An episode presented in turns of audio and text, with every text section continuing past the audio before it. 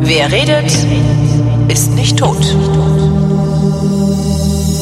Willkommen zu einer neuen Ausgabe der Wissenschaft, worin äh, Florian Freistetter und ich über Wissenschaft reden, beziehungsweise Neuigkeiten aus der Wissenschaft. Ich bin Holger Klein. Hallo Florian. Hallo Holger. Ähm, wo fangen wir denn an? Im Universum oder aus dem Universum? Nein, nein, wir machen, also wir fangen mit beides. Wir fangen Beides. mit dem Universum an, aber ja äh, mit dem Aschbacher-Update. Ich will das nicht Ach, loslassen. ja, mein Gott, das Aschbacher-Update. Ich habe Ja, ja, wieder es- völlig, es tut mir so leid, Florian. Ja, macht doch nichts, es vergessen alle. Also es ist auch tatsächlich, ich habe mich heute lange nochmal recherchiert, um irgendwas zu finden. Die einzige Meldung, die ich gefunden habe, war die äh, Nachricht, dass die Fachhochschule wieder Neustadt, wo das ganze Plagiatsdings einen äh, Ursprung gehabt hat, äh, dass die jetzt einen neuen Studiengang für Nachhaltigkeit eingerichtet haben.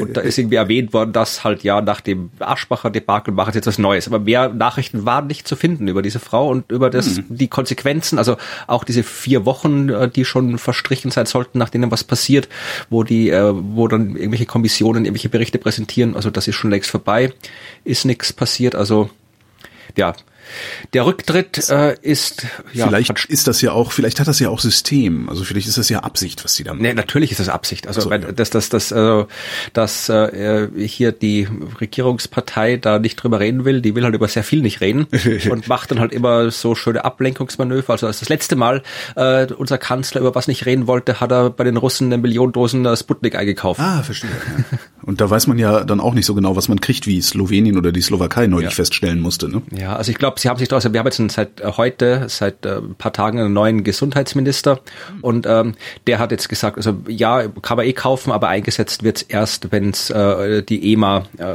zulässt. Also das heißt, die, die lagern das jetzt so lange ein, bis es zugelassen wird und falls es nicht zugelassen wird, wird's weggeschmissen und dann habt ihr. Genau. Es, ich, Übrigens hat was ich dieser- an der ganzen Sache ja wirklich total fasziniert ist, immer wenn ich immer wenn ich zu viel kriege hier über deutsche Politiker und Politikerinnen, gucke ich nach Österreich und denke, das, Ja. das darf alles nicht wahr sein. Das geht wirklich Nee. noch schlimmer als bei uns. Ja, das darf auch nicht wahr sein. Also, was, also äh, wie, wie, wir, wie weit wir hinterher sind, hat Ja. man heute schon gesehen. Also der äh, Gesundheitsminister ist angelobt worden und ähm, die Menschen im Internet und vor allem die äh, Oppositionsparteien und vor allem die rechten Oppositionsparteien im Internet haben sich äh, darüber sehr echauffiert und aufgeregt, Ja. dass er zur Angelobung zum Präsidenten in Turnschuhen kam. Ja, aber das Thema hat Deutschland schon vor 35 Jahren hinter sich 80ern gebracht. Ja. Wobei das war ein, Landesminister, muss man auch Ja. dazu sagen. Also im Bund weiß ich gar nicht, ist, ist er dann später im Bund, ist er ja immer nur noch im Anzug rum, obwohl nee, anfangs auch nicht. Ja, also Nee. wie gesagt, wir sind jetzt da, wo ihr mit Joschka Fischer schon in den 80ern wart. Hast du gestern Tagesschau geguckt zufälligerweise? Nee, ich habe glaube ich gestern gar kein Fernsehen Da geguckt. hätte ich, da hätte ich fast den Wahn, da wäre ich wäre fast ausgeflippt. Ähm, Sie hatten die Meldung drin, dass Ingenuity einen Testflug gemacht hat. ah ja, ja, genau, ja, richtig, ja, ich weiß ich. Nach äh, den Fußballmeldungen haben Sie das gemacht. Das Ja, sich mal vorstellen. also- erst, also erst ne, so Politik und Tralala, dann Fußball äh, und dann nochmal irgendwie Ingenuity und dann das Wetter und die Sendung war vorbei. Und ich habe gedacht, okay, das hat für euch also ungefähr den Stellenwert von, weiß ich nicht, wen Michael Wendler gerade geheiratet hat oder sowas. Ja. Wahnsinn. Also ich habe das natürlich gestern auch äh, live verfolgt, äh, diese Geschichte vom Hubschrauber auf dem Mars. Und heute Morgen, also wenn du wieder mal irgendwie schlechte Laune hast in Deutschland, ja, ähm, dann schau bitte mal das österreichische Frühstücksfernsehen, ja. Also äh, ich habe mich in Deutschland und auch jetzt immer noch gern mal hier äh, so die die ZDF ARD Morgenmagazin Ja. geguckt. Das ist das ist ganz okay. Da kriegt man so in einer halben Stunde, in der man gerade so wach wird, weil so wenn irgendwo ein Krieg ausgebrochen ist, dann hört man es da und das Wetter hört man da und Genau. so, so und immer noch eine Anleitung, wie man aus Schrott, den man in der Küche gefunden hat, sich Genau. ein schönes basteln kann und so. Aber man hat da auch ab und zu so Interviews mit Politiker und Politikerinnen und da ist auch teilweise ist da findet da relevanter Journalismus statt. Also nicht Ja. nur und wenig, aber er findet statt und man kann sich das anschauen, ohne sich jetzt irgendwie massiv schämen zu müssen. Äh, was das österreichische Frühstücksfernsehen, das ist, ja, also das ist komplett, das ist was komplett anderes, ja. Und heute Morgen haben sie natürlich auch äh, über den Flug von Ingenuity berichtet und haben dazu sogar live äh, nach äh, Kalifornien geschaltet, weil eine. Ja. österreichische äh, Ingenieurin äh, bei der NASA und bei der genau am Ingenuity-Team arbeitet. Die haben sie interviewt, kann man auch machen, war auch ein gutes Interview. Und eingespielt haben sie dazu Bilder ähm, wie der Hubschrauber fliegt, aber es waren halt die die Animationen der NASA, die es schon ewig gibt und nicht dieses fantastische echte. Das ist ja, das war ja. Ich bin gestern Mittag da gesessen, wie das hier stattgefunden hat, live, und du hast wirklich live das Bild gesehen, wie dieses Ding fliegt auf dem Mars, reale ja, Bilder. Das hat mich so beeindruckt. Ich kann dir sagen, was da passiert ist. Die ja, realen die Bilder waren nicht flüssig genug und die Auflösung war nicht so geil. Wenn nee, ich glaube, das kann natürlich ein Grund sein, ja. Aber ich bin, nachdem ich das jetzt äh, österreichische Frühstücksfernsehen schon seit langer Zeit anschaue, bin ich nicht äh, davon überzeugt, dass die nicht einfach geglaubt haben, das sind die Bilder. So. also stimmt, man soll ja Hamlin's Razor, ne? Man soll ja nie mit äh, einer mit Niedertracht erklären, äh, was sich auch durch Dummheit erklären lässt. Ja. ja. Also äh, ich sag mal, oh das, das ist natürlich ein Thema, über das wir reden können. Ja, also äh, das hat gestern stattgefunden. Der Hubschrauber auf dem Mars ist geflogen und das war, also das, ich habe, hast du es live gesehen? Äh, nee, leider nein. Nee, also ich habe ähm, die Übertragung hier war ein bisschen, also es war jetzt nicht so dieser große Kontrollraum, den sie bei Perseverance hatten, sondern es ist eher so ein, ja, so ein bisschen so ein bisschen so ein Seminarraum auf der Uni, also so ein großer Tisch, ja. so im, im äh, Rechteck aufgestellt, rundherum saßen Leute mit ihren Laptops und dann war irgendwie so ein Beamer, der hat so ein Computerbild halt äh, auf eine Wand projiziert und zwischendurch hat quasi einer immer so ein Ansager quasi, der hat gesagt, ja, hier äh, Datenpaket Dings ist angekommen und Datenpaket äh, andere ist angekommen und das ist angekommen und das ist angekommen.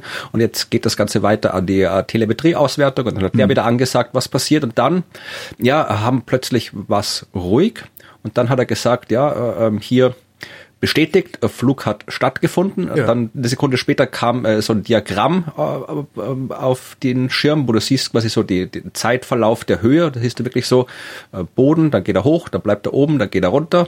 Und dann äh, ziemlich kurz danach kamen dann eben auch schon äh, die Bilder, die der Rover aufgenommen hat, wo du wirklich mhm. gesehen hast, wie dieses Ding auf Marsboden steht, hochfliegt, sich im Kreis dreht landet. Und das, das war wirklich, das, das war wirklich, das hat auf dem Mars stattgefunden. Das war, ja, und, und das, ich habe wirklich, ich habe getwittert, äh, Hubschrauber auf dem Mars ist geflogen wir leben schon in beeindruckenden Zeiten. Ja. Und eine Sekunde später hat wer drunter geschrieben, ja, und äh, gleichzeitig ist gerade Annalena Baerbock gefragt worden, wie sie denn den Kanzlerschaft mit dem Kindern vereinbaren äh, will. Äh, genau, unglaublich. Dabei ist genau das ja doch, dachte ich, äh, das, das, das Qualitätsmerkmal. Also wer in den letzten zwölf Monaten Kinder zu Hause hatte, äh, wird ja wohl das bisschen Kanzlerschaft können. Also ja. ja, ne? ja, also wie gesagt, das ist, es sind zwiespältige Zeiten, aber es sind oft auch, also das fand ich schon sehr beeindruckend mit hm. diesem äh, Hubschrauber, der da geflogen ja, ist. Absolut. Also, ich, man, das, man muss sich das immer mal wieder vorstellen, das ist auf einem anderen Planeten. Ja. Ne, das ist halt nicht irgendwie am anderen Ende der Stadt oder so. Das ist ja, das macht mich immer völlig, also jedes Mal, wenn ich dran denke, macht es mich fertig. Aber jetzt pass auf, was ja. kommt noch aus dem Weltraum? Oh, naja, alles. Alles. Mhm. Wir sind alle Sternenstaub. Mhm. Ja, genau. Nee. Orbitales Streulicht kommt aus dem Weltraum. Ach, das ist ach, das, darüber will ich nicht reden. Weil dich das so aufregt, was Christian Blutdruck? Nein, das nicht, aber das äh, das ist äh, das ist ein Thema, wo ich jetzt äh, übermorgen in einem anderen Podcast ausführlich drüber reden werde. Na, dann werde ich jetzt ausführlich drüber reden. Meine Ausführungen das, ja. dauern ja immer nicht so lange glücklicherweise, was im Wesentlichen daran nicht, dass ich von nichts was verstehe und äh, mir alles nee, wir können schon drüber reden. Ich habe auch zum Thema äh, was passendes. Also äh, was was ich das fand ich sehr interessant. Also haben sich ein paar ForscherInnen haben sich angeguckt, äh, wie viel Licht reflektiert denn eigentlich der ganze Scheiß, der da um die Erde herumkreist, so zu. Es ist nicht alles Scheiß, wir brauchen da schon ein bisschen was ja, ja, klar. auch. Ein bisschen was brauchen wir davon. Ähm, aber es ist halt so, dass das, äh, also wir haben, weiß ich, ich weiß gar nicht, wie viel 30.000 Objekte oder irgendwie sowas fliegen da oben rum. Ne? Kommt drauf an, ob das die aktiven zählst oder den Schrott ja, zählst auch, oder ja. den, den Schrott zählst, den Musk Also es fliegt jedenfalls so sehr, sehr viel da oben rum. Äh, ja. Das haben sie gezählt und haben dann so ein bisschen abgeleitet und, und ausgerechnet, wie viel Streulicht diese Objekte, die um die Erde herumkreisen, auf die Erde zurückwerfen. Äh, und ähm, die Zahl, die sie gesagt haben, es sind 16 bis 20 Mikrokandela pro Quadratmeter. Ähm, da wird dann voll was vorstellen drunter. Da kann man sich überhaupt nichts vorstellen drunter. äh, Worunter man sich aber was vorstellen kann, ist das Zitat, was, was, was von den Forschern da gebracht wird. Diese Lichtmenge entspricht rund zehn Prozent der natürlichen Helligkeit der Nacht. Und das finde ich schon mal echt erstaunlich viel. Also jetzt ja. ist die Nacht nicht, also es ist schon dunkel, aber wenn es zehn Prozent heller ist, ist halt, das ist, das ist schon einiges. Und vor allen Dingen äh, hat die Internationale Astronomische Union ähm, genau das als akzeptable Obergrenze für Lichtverschmutzung an astronomischen Standorten eingestuft. Das heißt, rein rechnerisch im Durchschnitt gibt es auf der Erde keinen Ort mehr, der dunkel genug ist, um Astronomie zu machen.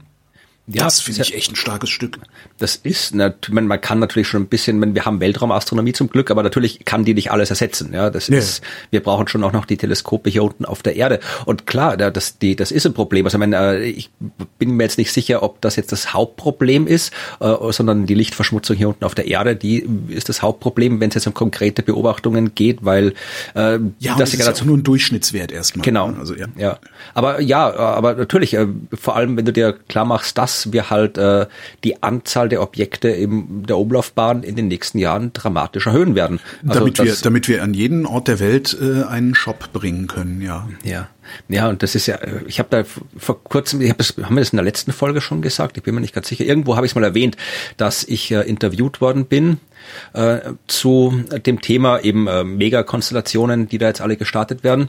Und ähm, da gab es, glaube ich, im Deutschlandfunk von Karl Urban ein schönes äh, Feature, wo er also da, ich bin nicht dafür interviewt worden, das war was anderes, aber das habe ich zur Vorbereitung gehört.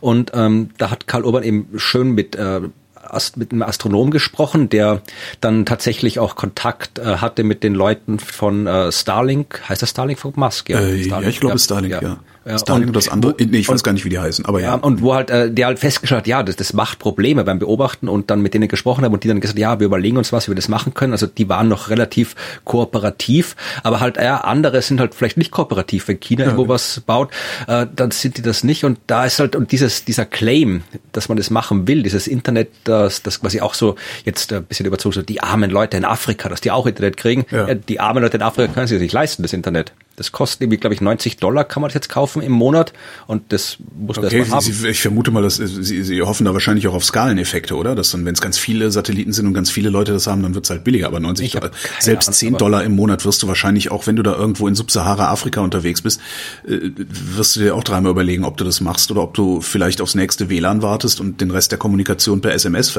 machst. Also. Ja. Was Sie jetzt eingestellt haben, weiß gar nicht, ob du das mitgekriegt hast, kanntest, hast du dieses Ballonsystem? Das hatte auch irgendeinen Namen.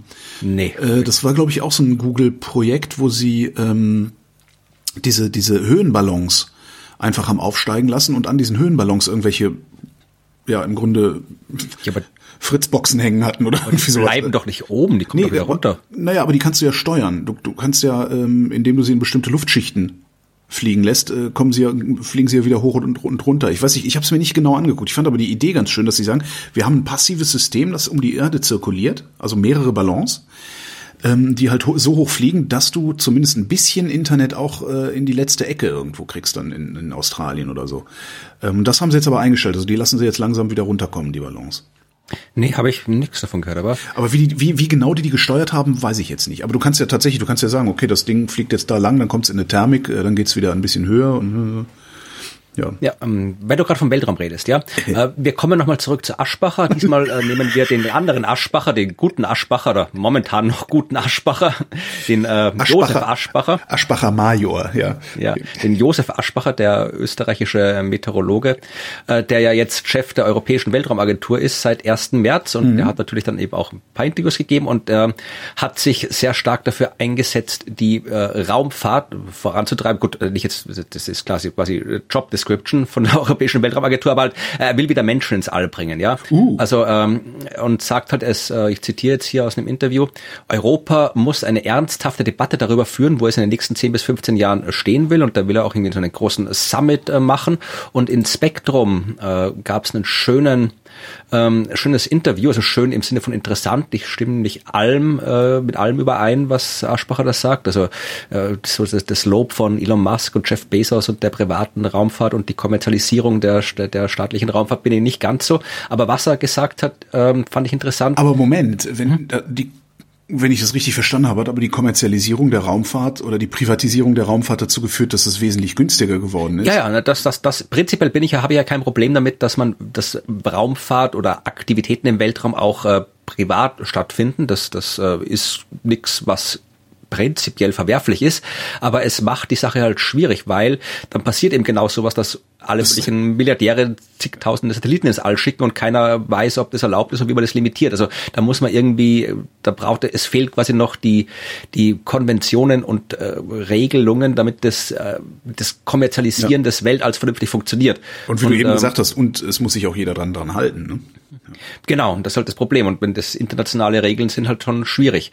Aber was, was ich interessant fand, war, ähm, es, da ging es in dem Interview jetzt um den Punkt, also dass die Amerikaner ja zum Mond fliegen wollen und das mittlerweile nicht mehr ganz so unwahrscheinlich ausschaut, dass sie es tun, wie es noch vor ein paar Jahren ausgeschaut hat, weil ja, da haben jetzt schon ein paar Präsidenten gewechselt und das ist immer noch aktuell. Also das ist ein gutes ah, Zeichen. Ah, das, ah okay, daran kann man es erkennen. Ja, ja, ja, normalerweise war es ja immer so, dass immer, äh, wenn ein neuer Präsident kam, sind die irgendwie Bush wollte mal zum Mond, dann ist äh, Obama auf, glaube ich, Asteroidenforschung umgeschwenkt und dann wollte, ähm, dann, dann ging es irgendwie, nee, irgendwann war zwischen noch der Mars nochmal aktuell und dann hat Trump aber wieder den Mond äh, hingetan und jetzt äh, sind wir immer noch beim Mond. Also ja, also äh, es ist dann, wenn es soweit ist. Sag das nicht äh, zu laut, äh, also formulier das nicht so. Es gibt Leute, die glauben, dass das Trump den Mond dahin getan hat. ich, ja, gut, nee, also äh, ich hoffentlich klar, wie ich es gemeint habe. Aber äh, es war jedenfalls die Frage im Interview, braucht Europa ebenfalls so ein Leuchtturmprojekt, so eine Vision? Und Aschbacher sagt darauf, äh, ja, auf jeden Fall.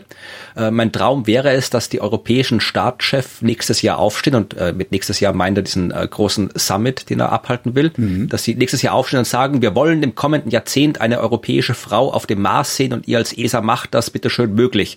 Äh, so wie Kennedy das in seiner Rede zur Mondlandung gesagt hat. Also, Klar hätte der das gern, weil er sichert seinen Job für, bis zur Rente und den seiner Enkel auch noch. Ne? Naja, ich glaube, die, die äh, Generaldirektoren der ESA sind, die haben befristete Verträge, also das weiß ich nicht. Aber ich glaube schon, dass das ist was, was der Europäischen Weltraumagentur tatsächlich fehlt im Vergleich zur NASA, diese, dieses stimmt, Visionäre. Ja, wir haben so ein bisschen, wir haben so ein bisschen, ja stimmt, wir sind so ein bisschen so die, so, wir verwalten so die Satelliten. Ja, also ne? so technokratisch halt. Ja, machen, genau, die ESA macht gute Arbeit wichtige ja, Arbeit und super klar. Satelliten und Erdbeobachtung, alles, aber es fehlt halt dieses, dieses Visionäre.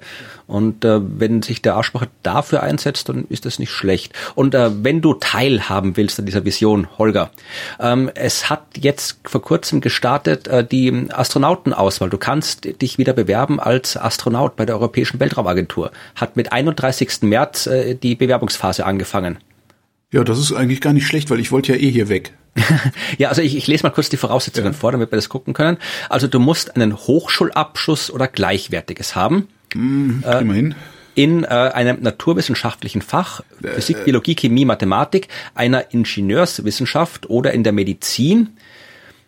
Ich, ich weiß bin, nicht, ob dein, dein Quanten, Quantenarzt. du hast doch mal so Psychologie-Dingens gemacht, Ja, oder? aber nicht abgeschlossen. Ne? Also, ja, das, das ist, man musste dann irgendwie noch, noch äh, schnell, äh, noch schnell nachlegen, ist ja. Ja, äh, so kauf ich, kauf ich mir in Slowenien. Genau, genau, ja. Sowie vorzugsweise mindestens drei Jahre einschlägige Berufserfahrung oder Flugerfahrung einschlägige Berufserfahrung ist dann eben das da, äh, ah, das kriege ich auch hin. Ja. So, ich spreche kein Englisch, kann ich mich trotzdem bewerben. So Englisch musst du können, ja? Krieg, kann ich, kenn I. Russisch ist von Vorteil. Kenn I not. Nastrovje. Genau. Ähm, wichtig ist, dass Sie Spre gesund... Sprechen Sie Russisch? Natürlich spreche ich Russisch. ja. äh, dann, ähm, du musst gesund sein und ah. deinem deinem Alter angemessene körperliche Kondition haben. Okay, ich bin raus. Du kannst dich also wie ein 70-Jähriger ausgeben oder so. Alles andere kriege ich irgendwie noch schnell auf die Reihe, aber das ist. Äh ja, ähm, ich guck gerade hier nach nach Alter. Das habe ich gerade fehlsichtig, äh, ist nicht so schlimm. Äh, okay. Psychologische, intellektuelle Voraussetzungen. Also du musst ähm, äh, gutes Urteilsvermögen haben, belastende mhm. Bedingungen ertragen, gutes Gedächtnis, Konzentrationsvermögen. Was muss ich haben? Konzentrationsvermögen. räumliches Orientierungsvermögen, manuelle Geschicklichkeit. Oh, oh, oh, oh. Ja. Emotionale Stabilität, Krieg ich auch geringe hin. Aggressivität. Krieg ich hin. Ich flippe manchmal aus, äh, aber ansonsten kann ich das. ähm, ja, also äh, prinzipiell äh, ist ähm, das Alter, ja, du solltest äh, mindestens zwei Missionen erfüllen können als Astronaut, bevor du in den Ruhestand gehst. Deswegen liegt die maximale Altersgrenze bei 50 Jahren. Ach, bin ich gerade drüber. Naja. Ja, schade, sonst hätte ich es gemacht. Hätten, also ja. hätten die direkt aufhören können mit der Bewerbungsfrage. Ich, ich hätte es halt gemacht. Ja, also ich könnte so. mich theoretisch, glaube ich, bewerben. Also ich habe halt einschlägige Erfahrung, ich habe Naturwissenschaft studiert. Ja, bei dir müssen die sich bewerben. Nee, um Gottes Willen, aber vor allem, ich glaube, ich komme auch, also ich meine, körperlich komme ich vermutlich auch klar, altersmäßig komme ich klar, aber ich, ich, ich bin, also ich würde psychologisch nicht klarkommen. Also ich, erstens mal will ich da nicht hin, das ist zu gefährlich, das will ich nicht. Und dann, also jetzt irgendwie hier Wochen oder Monate irgendwie eingesperrt in so einer engen Dings, wo ich nicht rauskam mit Leuten zusammen, also da bin ich zu viel zu sehr, sehr. Ja, das haben wir doch jetzt äh, auch schon seit einem Jahr. Ja, aber da bin ich, bin ich bei der Freundin äh, ah, okay, nicht ja. eingesperrt und kann rausgehen und nicht mit irgendwelchen äh, Leuten. Nee, also das, das äh, würde ich nicht. Nee, das mit ist irgendwelchen Leuten, die genauso gut Russisch können wie du. genau. Nee, also ich will, ich bin, ich mag den, ich mag das Weltall und ich will das Weltall verstehen, aber ich habe nie wirklich den Wunsch gehabt, Astronaut zu werden. Also hm. das habe ich nicht. Ja, Wenn es mal also irgendwie was so. Ich glaube ich, was ich glaube ich cool fände immer noch ist, äh, ich weiß nicht, ob ich nicht Ja sagen würde, wenn mir jemand sagt, du kannst zum Mars fliegen, aber es ist nicht sicher, ob du zurückkommst.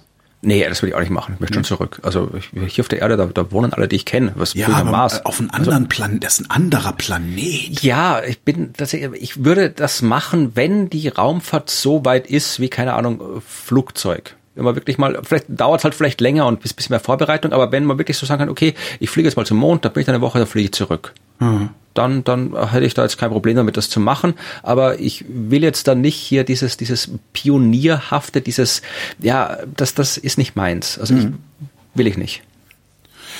Dann halt nicht. Ja. Dann halt Antimaterie. Ja. Ähm, es gibt einen Durchbruch bei der Antimaterieforschung. Wo ist denn durchgebrochen? genau, das, das weiß man nicht. Sie hat sich sofort aufgelöst. Ähm, der, der eigentlich ist der Satz des der Satz der der Satz dieser Sendung oder zumindest der Sendungsvorbereitung, ähm, den ich da gelesen habe, der lautet: Will man Antimaterie mittels Laserlicht kühlen, ergeben sich mehrere Schwierigkeiten. ja, das Ach, was? so, super. Also, ähm, wir haben ja ein Problem mit. Ich stelle mir gerade, Entschuldigung, ich stelle mir gerade hier CERN vor und dann irgendwie Alarmglocke läutet und stürmen hunderte Teilchenphysikerinnen und Physiker an und alle packen ihre Laserpointer aus und fuchteln wild durch die genau. Gegend. ah, es muss gekühlt werden. Ähm, so, also es, tatsächlich haben sie es am CERN gemacht, ähm, dieses Ding. Äh, man, man wüsste ja doch gerne, warum äh, wir eigentlich Materie im Universum haben, weil ja. Sinnvoll ist das nicht. Ne? Eigentlich, äh, also es hat sich, eigentlich hat sich genauso viel Materie wie Antimaterie gebildet. Eigentlich hätten die sich auslöschen müssen, haben sie aber nicht. Jetzt will man Antimaterie, kann man ja herstellen im Beschleuniger. Ähm, Problem ist, ist Antimaterie, die ist halt ziemlich schnell wieder weg, weil es halt Antimaterie. Ähm, also was macht man? Man bremst sie ab. Ja, und je langsamer sie ist, desto länger kann man sie beobachten. Und wie bremst man sie ab? Und das hätte ich nicht, es ist eigentlich total naheliegend, wenn man das liest. Aber dass man das macht, war mir gar nicht klar, obwohl man das schon seit über 20 Jahren macht, und zwar mit Laser. Genau, also Laserkühlung. Laserkühlung ist, ein, ist total abgefahren, fand ich das, ja. Ja, nee, das gibt Also da habe ich mal einen schönen Vortrag, da habe ich noch in Heidelberg gearbeitet und da war an der Uni so ein öffentlicher Vortrag von einem Deutschen oder auf jeden Fall von einem Nobelpreisträger.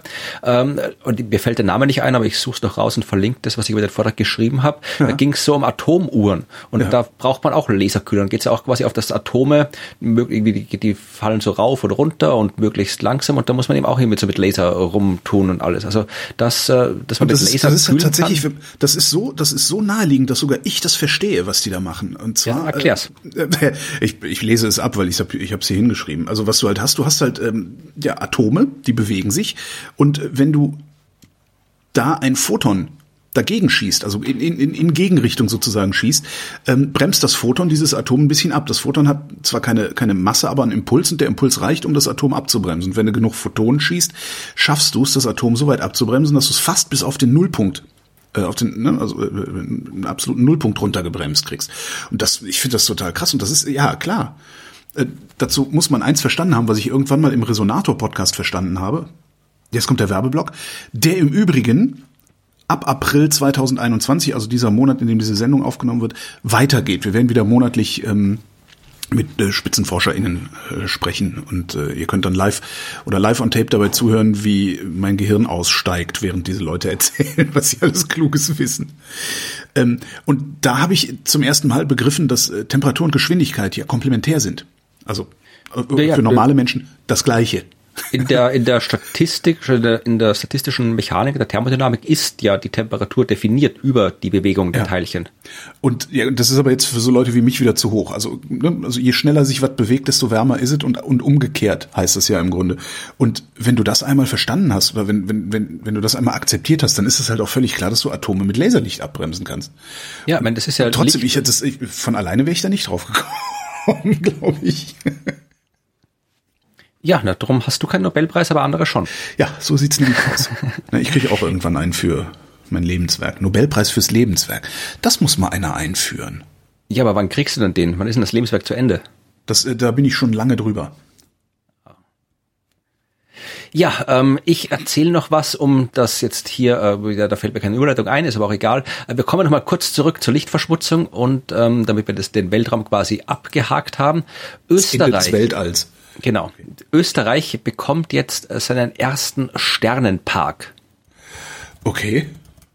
Ja, also es gibt ja die Warum haben die das denn noch nicht? Also ich hätte gedacht, ich meine, die haben doch da überall Berge, da ist es doch überall tierisch dunkel und so. Ja, auch nicht wirklich. Also wir haben zwar Berge, aber in den Bergen, da, da wohnen schon, wir haben schon auch Städte in den Bergen, also jetzt äh, nicht äh, Siedlungen in den Bergen. Innsbruck ist eine Stadt in den Bergen. Ja. Also es ist schon, es gibt schon auch dunkle Ecken in den Bergen, klar.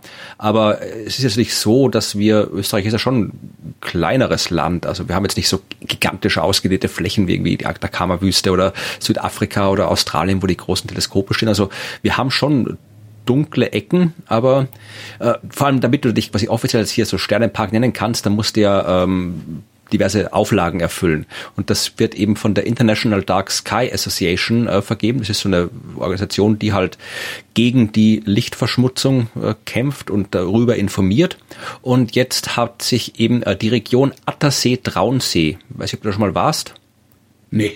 Attersee, Kann ich empfehlen. Traunsee ist schön. Da war ich letztes Jahr, haben wir da Urlaub gemacht, so ein paar Tage. Traunsee ist, ist im Sommer ein bisschen überlaufen, hat so ein bisschen, ja, ein bisschen sehr touristisch, aber äh, es ist Gmunden am Traunsee, ist ein schönes kleines äh, Dörfchen, kleine Stadt, äh, du hast schöne Berge dort. Also Traunsee, Attersee ist eine schöne Ecke von Österreich, kann man hinfahren. Mhm. Und äh, mir wäre damals nicht aufgefallen, dass es wirklich so extrem dunkel ist, aber äh, da ist jetzt so ein 100 Quadratkilometer großes Gebiet äh, zwischen diesen beiden Seen, ist jetzt ein Dark Sky Park, ja, also so, so ein äh, Nachtlandschaftsschutzgebiet, wie es es halt da gibt.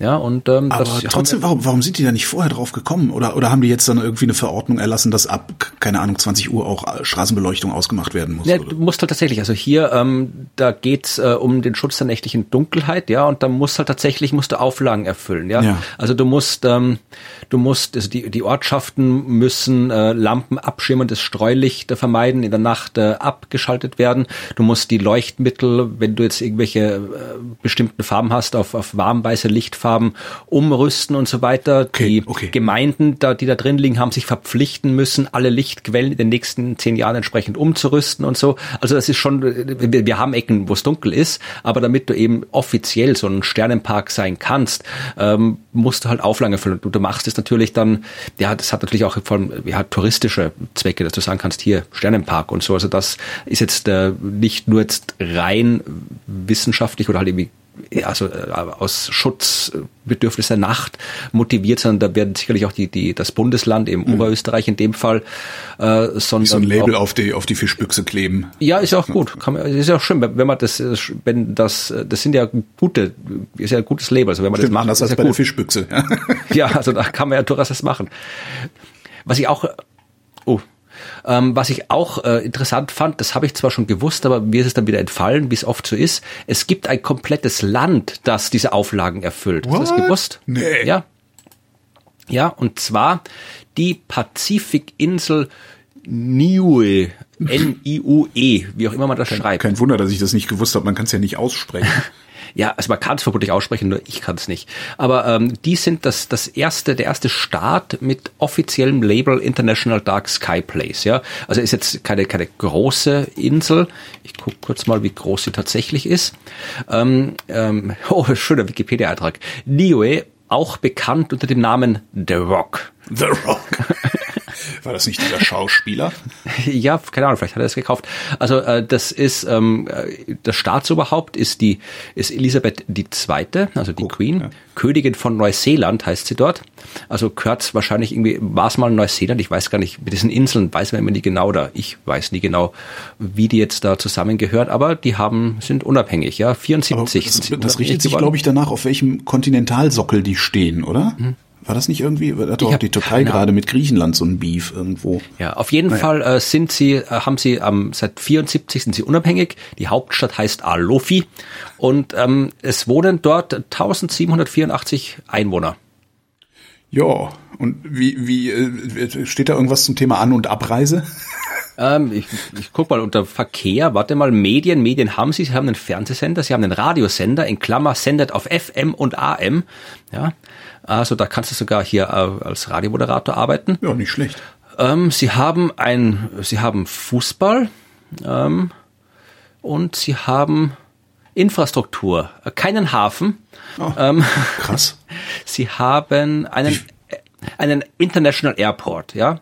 Ja, aber die werden doch nicht nur ausschließlich aus der Luft die Leute da versorgen, oder? Du Wie musst keine halt, die Schiffe müssen, wie es hier steht, äh, die auf, musst du die Waren auf kleinere Boote umladen okay, und dann okay. irgendwo durch eine Lücke im Korallenriff dann irgendwo hier hinbringen. Aber du hast den Flughafen und da kann man äh, seit Mai 14, ich weiß nicht wie alt der Artikel ist, fliegt Air New Zealand ab Auckland mit einem Airbus A320 den Flughafen Niue an. Na, also du immerhin, kannst das da- heißt, sie werden ordentlich Tourismus dann auch haben, oder, ne? und äh, kurioser, ähm, äh, von Anfang 2018 bis Anfang 2019 lebte die männliche Stockente Trevor als einziger Entenvogel auf Niue. Der ist da, glaube ich, ich erinnere mich, das mal gelesen zu haben, der ist da irgendwie durch Zufall irgendwie hingekommen und war halt sonst keine andere Ente und ist er irgendwann gestorben. Ja, wie es halt so ist, wenn man die einzige Ente im Land ist. Ne? Ja. Also ja, dann machen wir doch mal Hörertreffen auf Niue. Genau. Ganz klimaneutral. Fliegen wir zuerst nach Neuseeland und dann schippern wir darüber. Oh Gott. Und bis dahin machen wir was? Äh, ja, Wir specken ab. Ach, das. Das ist ja immer wieder, immer wieder ein schönes Thema bei mir. Wahrscheinlich ist das irgendwie auch was, was, äh, was privat motiviert ist. Ähm, am Max-Delbrück-Zentrum in Berlin haben sie sich angeguckt, inwiefern Fasten sich positiv auf eine Ernährungsumstellung auswirken kann. Und stellt sich raus, ja, ein paar Tage Fasten äh, verstärkt die positive Wirkung der Ernährungsumstellung. Was sie gemacht haben, ist, sie haben 71 Probanden genommen, ähm, die am sogenannten metabolischen Syndrom leiden. Das ist, äh, wenn du Adipositas, also Fettleibigkeit, Bluthochdruck und Diabetes gleichzeitig hast. Davon bin ich glücklicherweise noch entfernt. Ähm, eine Gruppe haben sie fasten lassen, fünf Tage lang, ohne jegliche feste Nahrung. Ähm, und die andere Gruppe halt nicht. Und danach haben sie äh, beide dann mit einer Mittelmeerdiät äh, ernährt. Ne? Also so hier so das, das gesunde Zeugs hier so, ne? Ähm, äh, Gemüse, Vollkorn, Nüsse, Hülsenfrüchte, Fisch und fand ich sehr schön, stand im Artikel Der Nudel oder Pizza. mageres weißes Fleisch, wo ich, wo ich mich dann immer so frage, äh, Leute, sag mal, warum fresst ihr den Scheiß überhaupt? Da, weißt du, ihr, ihr vernichtet Leben, um was auf dem Teller zu haben, was nach nix schmeckt. Dann nehmt doch Tofu. Ja. Also- schmeckt doch nach was, was richtig zubereitet. Genau, ja gut, mageres weißes Fleisch schmeckt auch nach was, wenn man es richtig zubereitet. Also braten und würzen ist ja bei allem der Trick. Ähm, aber naja, es, es ist ein anderes Thema. Stellt sich raus, ähm, wer diese Fastenperiode gemacht hat, ähm, hat den Body Mass Index, den Blutdruck äh, und die Medikamente, die sie zum Blutdruck senken gebraucht haben, äh, gesenkt. Und zwar dauerhaft, also auch über mehrere Monate. Und äh, die Gewichtsreduktion hat bei ähm, den Fastenleuten auch länger angehalten weil dieser Nahrungsverzicht die zusammen äh, die die die das, das Mikrobiom des Darms ähm, verändert, also die Darmmikroben äh, und zwar genau die Darmmikroben, die Ballaststoffe verarbeiten in kurzkettige Fettsäuren und die Fettsäuren sind dann wieder entzündungshemmend und das wiederum beeinflusst das Immunsystem positiv. So, und äh, auch nach, nach Ende dieser Periode ist äh, diese positive Veränderung der Darmflora bestehen geblieben. Das heißt, wer, wer eine Ernährungsumstellung machen will, und die Muße und die Kraft hat, vorher eine Woche zu fasten, kommt wesentlich besser aus der ganzen Nummer raus und wesentlich langfristiger aus der ganzen Nummer raus. Ja, also haben die Christen doch recht mit ihrer Fastenzeit. Auf eine Art ja, wobei die Christen danach nicht eine Mittelmeerdiät machen, sondern äh, also erstmal Maultaschen. Ja. Ja, Osterbockbier und sowas. genau. ne? Ja. Schinken. genau. Ja, aber was aber noch hilft äh, beim Abnehmen ist wie immer Sport. Und ähm, zum Sport habe ich eine ganz interessante, ganz interessanten Artikel gefunden. Und zwar äh, ist das also äh, Forschungsarbeit, ähm, da geht es um Nachhaltigkeit. Ja? Nachhaltigkeit zwar- im Sport.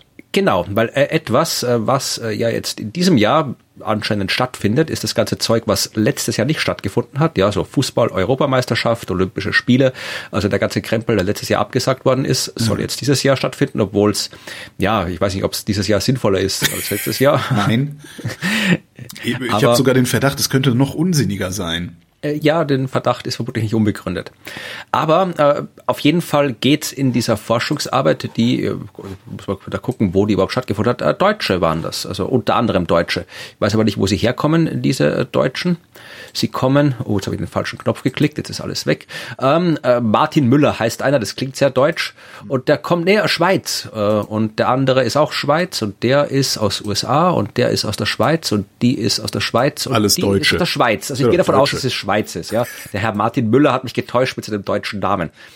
Aber ähm, die haben tatsächlich die Olympischen Spiele aufgrund ihrer Nachhaltigkeit bewertet. Oho.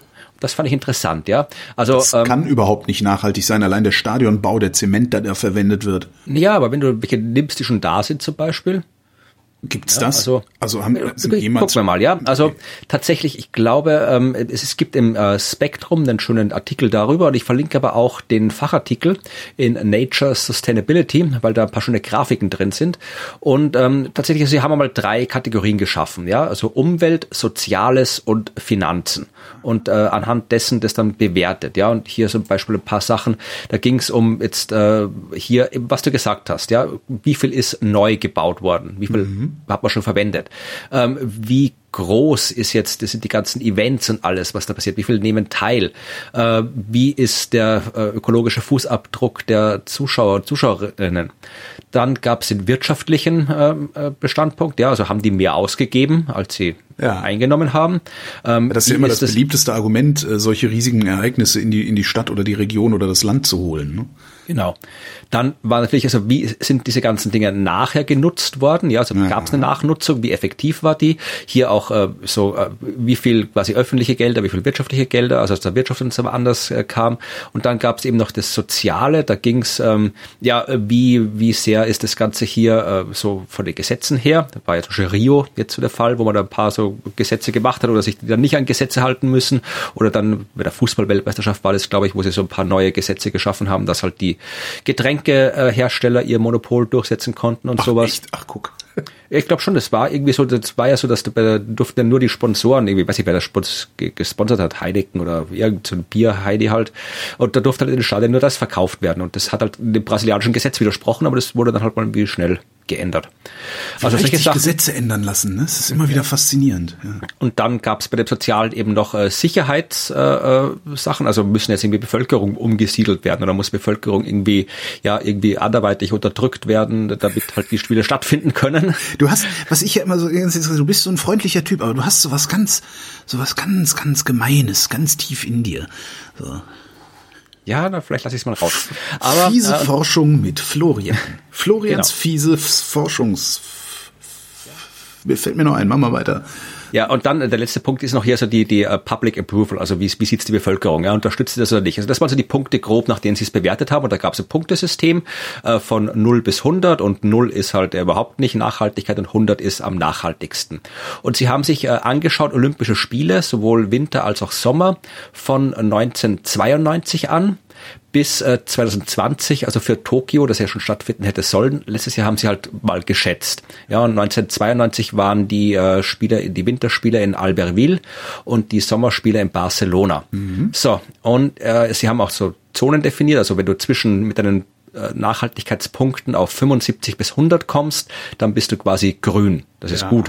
Dann gab's äh, Ampelsystem, kennen wir alle, gelb, orange und rot. Ja? Also Ja. 25 bis 0 ist halt absolut mies. So, jetzt äh, schätz mal, was ähm, in dieser Zeit äh, so die nachhaltigsten Spiele waren. Barcelona. Ja, nicht schlecht. Barcelona ist auf Platz 3. Okay. Ja, auf Platz 1 ist Salt Lake City 2002. Ah. Die haben aber auch, Zept ist der Spitzenreiter, die haben knapp unter 75 Punkte. Das heißt, die sind nicht in der grünen Zone. Keine einzigen Olympischen Spiele, die stattgefunden haben in diesem Zeitraum 92 bis 20 hat diesen grünen Bereich, den guten, nachhaltigen Bereich erreicht. Also selbst das nachhaltigste Olympische Spiele, Salt Lake City 2002, sind nur in dieser gelben Zone halt so ein bisschen nachhaltig. Ja. Ja, kurz danach Albertville, 92. Das war jetzt nur Winterspiele gewesen, ne? Salt Lake war auch Salt Lake waren auch Winterspiele, ja. Dann Barcelona 92, wie du gesagt hast. Und dann schon auf Platz 4 sind wir bei 50 Prozent, 50 Punkte. Das, da kreuzen wir schon knapp, also jetzt sind noch knapp drüber, aber da sind wir schon bei eben nicht mehr so nachhaltig mit Orange, ja. Und was man auch sieht, also ich lese jetzt mal kurz vor, also wir haben dann Atlanta 96, Sydney 2000, Turin 2006, äh, Pyongyang 2018, Vancouver 2010. Peking 2,8, Lillehammer 94, Nagano 98, Athen 2004, London 2012, hätte ich auch nicht gedacht, dass die so schlecht sind. Also London 2012 waren, sind Vierte von hinten. Ja, die haben, Ja, also- die haben noch ganze Stadtviertel gebaut dafür, oder nicht? Ja, aber die hatten anscheinend gute PR. Mir kam das alles immer so schön fröhlich und Dings Achso, irgendwie nee, das glaube ich, das glaub ich sowieso nicht. Seit ich mal, seit ich mal irgendwo gelesen habe, was Zement eigentlich für die Umwelt bedeutet, äh, in jeder Hinsicht, also glaube ich sowas überhaupt nicht mehr. Ja. Ja, und jetzt sind wir schon bei den, bei den äh, Top 3 am Ende. ja. Äh, du wirst, äh, ich habe Atlanta, Tokio noch nee, nicht gesagt. hatten wir Atlanta ja? schon? Atlanta hatten wir schon, die sind so, die waren so, äh, Platz 4 war Atlanta. Ja, also die amerikanischen waren eigentlich recht gut, also Platz 1 und 4. Also Okay. Haben, wahrscheinlich, die haben, haben vermutlich viele Stadien rumstehen, die werden vermutlich jetzt keine irgendwelche Gesetze großartig irgendwie was machen haben müssen, die werden keine Bevölkerung delogiert haben müssen, Das die stimmt, vielleicht in ja. Peking gemacht haben oder so. Also Delogiert ist auch nett, ja, sehr schön. Aber- Delogiert. wie gesagt, wir sind jetzt bei den letzten drei und ich habe Tokio noch nicht gesagt, ja. Ja. Äh, Tokio landet hier, also das, was jetzt im Sommer stattfinden soll, landet hier auf den drittletzten Platz. Au. Und damit wir Warum? Ste Oh, da- kann, kann man das da sehen? Ich habe jetzt tatsächlich den Artikel nicht ganz zu Ende gelesen. Sie haben jetzt hier am Ende Outlook for Tokyo. Ähm, Sie sagen halt, das äh, hat substantial public financial exposure. Das heißt, ähm, mehr als 50 Prozent muss der Staat zahlen. Und das ist anscheinend nicht nachhaltig. Äh, die Olympischen Spiele von Tokio haben nicht sehr mit den Gesetzen in Konflikt gestanden, aber äh, 500 Menschen mussten umgesiedelt werden. Ja.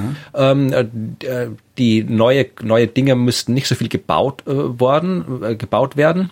Und ähm, die, die was hier, 20 Prozent mussten neu gebaut werden. Und äh, sie können uns noch nicht ganz einschätzen, was die Anzahl der, der Zuschauer und der Teilnehmer äh, angeht, weil, ja, weiß man noch nicht genau. Ja. Aber ist halt dann nicht so gut. Aber wie gesagt, ähm, die, sie sagen dann Ich auch, finde es ganz interessant, dass sie Nachhaltigkeit auch über äh, Finanzielles Naja, wenn du halt irgendwie ich- der, finde der, der. Riesen, Also- wenn der, der riesen Defizit aufreißt, ist ja auch nicht nachhaltig, weil das musst du dann Stimmt. anders wieder reinholen. Aber äh, so im der, der Volksmund versteht unter Nachhaltigkeit ja immer ähm, ja das also irgendwas umweltbezogenes oder unmittelbar Ja, auf die ja, Umwelt, eben. auf die Flora und Fauna bezogenes. ist natürlich auch wichtig, das aber wenn du jetzt, interessant. Ja. wenn es jetzt heißt, ja, tut mir leid, wir können jetzt hier den Solarausbau nicht machen, wir müssen erstmal die 100 Milliarden, die wir für Olympische Spiele ausgegeben haben, wieder reinkriegen, dann Mhm. ist es da das Gleiche, ja. Und äh, noch mal kurz zu den- zu den Siegern, ja. Salt Lake City ist deswegen so gut, weil es ähm, ähm, die anscheinend war das wirtschaftlich äh, extrem hervorragend, äh, Salt Lake City. Und die ganzen äh, Sachen, also die sind, die haben kaum mehr ausgegeben, als sie äh, Das heißt, sie haben, eingenommen sie haben. haben Menschen delogiert, die Umwelt komplett vernichtet, aber super viel Geld verdient und darum war es nachhaltig. Das nicht, aber äh, es war halt das, das nicht. Aber äh, sie haben vor allem, schreiben sie hier, äh, die ganzen äh, Venues, also die ganzen Städten äh, sehr gut nachgenutzt. Ja. Und Albertville äh, ist, haben sie geschrieben, ist deswegen auf Platz zwei, weil sie äh, eben da ökologisch extrem nachhaltig waren. Das war vor allem sehr klein, also nicht jetzt so, wie es oft so ist, dass die über das ganze Land verteilt sind, die Spiele, sondern Albertville äh, war tatsächlich alles mehr oder weniger da in der Gegend. Die Zuschauerzahl und der, die, das- Personal war sehr gering verglichen mit anderen. Und das heißt, die haben einen sehr kleinen ökologischen und äh, Materialfuß, äh, Fußabdruck. Okay. Womit wir jetzt am Schluss, wir haben die letzten beiden Plätze noch nicht gesagt. Wer landet auf Platz äh, vorletzten und letzten Platz? Äh, Deutschland 1936. Nee, nee, geht nur von 92 Ach so, bis okay. 2020. Ich, ich weiß doch nicht mehr, mehr, wo die Spiele alle waren. Sag einfach. Ja, die letzten beiden, ähm, also äh, Sochi und Rio. Oh.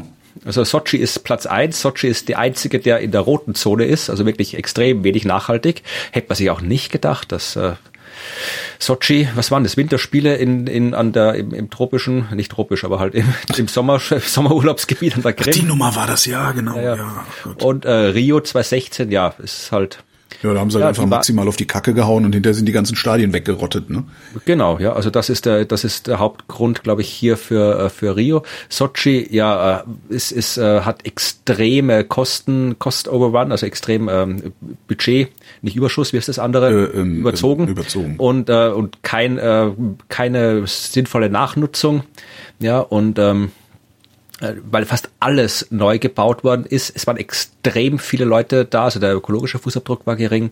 Ja, und äh, hier äh, Rio hat extrem ist deswegen unter anderem so schlecht, weil sie halt wirklich extrem viele Leute delogiert haben, äh, displaced, Entschuldigung, wie es jetzt Ja, ich finde, äh, delogiert, das hat sowas, Ja, das wie- wie klingt heißt- so freundlich. ja, wie, wie sagt man denn da? Ich weiß, es ist aber Tag. schwierig Englisch Amt, lesen Amt für Delogierung, guten Tag.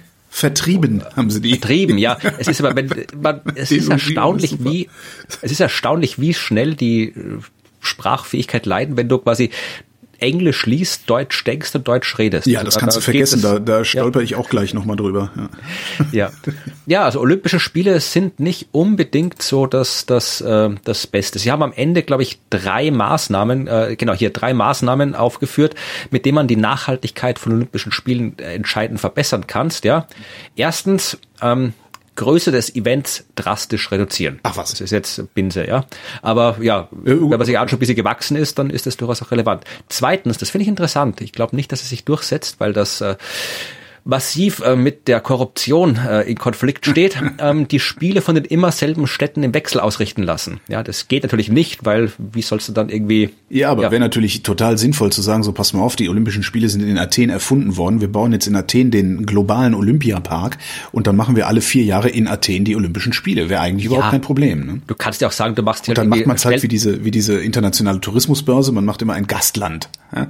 Und die müssen dann besonders viele Präsentkörbe bringen. dann hast du das Korruptionsproblem gelöst. Ich fände es gar nicht schlecht mit Athen. Das klingt gut. Das Problem ist, äh, man kann es auch irgendwie auf jedem Kontinent so ein Ding hinstellen und dadurch wechseln, weil zum Beispiel Winterspiele in Athen sind unpraktisch. Ja, das. Aber Jetzt, wo du es sagst, fällt es mir auch auf. Ja, das liegt aber auch daran, dass ich Wintersport irgendwie absurd finde. ja, da, das Also Wintersport kann ich als gucken. Österreicher natürlich nicht sagen, weil bei den Sommerspielen gewinnt Österreich nie irgendwas. Ab und zu mal irgendwo beim Segeln oder irgendwie sowas, mit dem keiner rechnet, aber Nee, aber ich, also ich, ich bin da ja Passivsportler und ich finde Wintersport als Passivsportler, da finde ich irgendwie, finde ich nicht so geil. Ich weiß auch gar nicht warum. Ja, dann sagen sie, äh, drittens noch hatten wir noch vergessen, Einhaltung Unabhängigkeit, unabhängiger Nachhaltigkeitsstandards, ist auch eine Binse.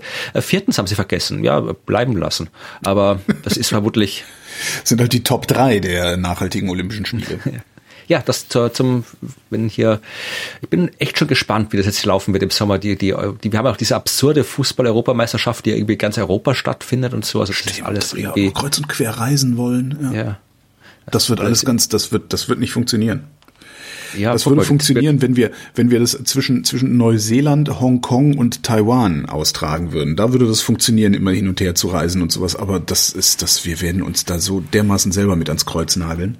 Da, da steckt so viel Geld drin, das wird schon passieren, aber äh, es, ich habe wir letztens werden halt Mutantenverbreitung machen damit. Das, Ja, also ich habe tatsächlich, ich habe irgendwo, irgendwo auf Twitter, ich weiß jetzt gerade nicht mehr, wer es war, ähm, äh, sonst will ich die Quelle natürlich kennen, aber irgendwer auf Twitter hat geschrieben, äh, anscheinend ist jetzt, es könnte jetzt echt passieren, dass man den Menschen hier, zumindest irgendwie Deutschland, Österreich, so wo ja Fußball wirklich die Top 1 Zuschauer und auch aktive Sportart, glaube ich, ist, ähm, ähm, die Lust am Fußball nimmt, weil du hast jetzt diese komische Superliga, du hast irgendwie Fußball-Weltmeisterschaft in Katar im Winter, du hast diese komische Europameisterschaft ohne Publikum, also das Ach, ist quasi, nee, das, nein, nein, das wird nicht, das wird nicht passieren.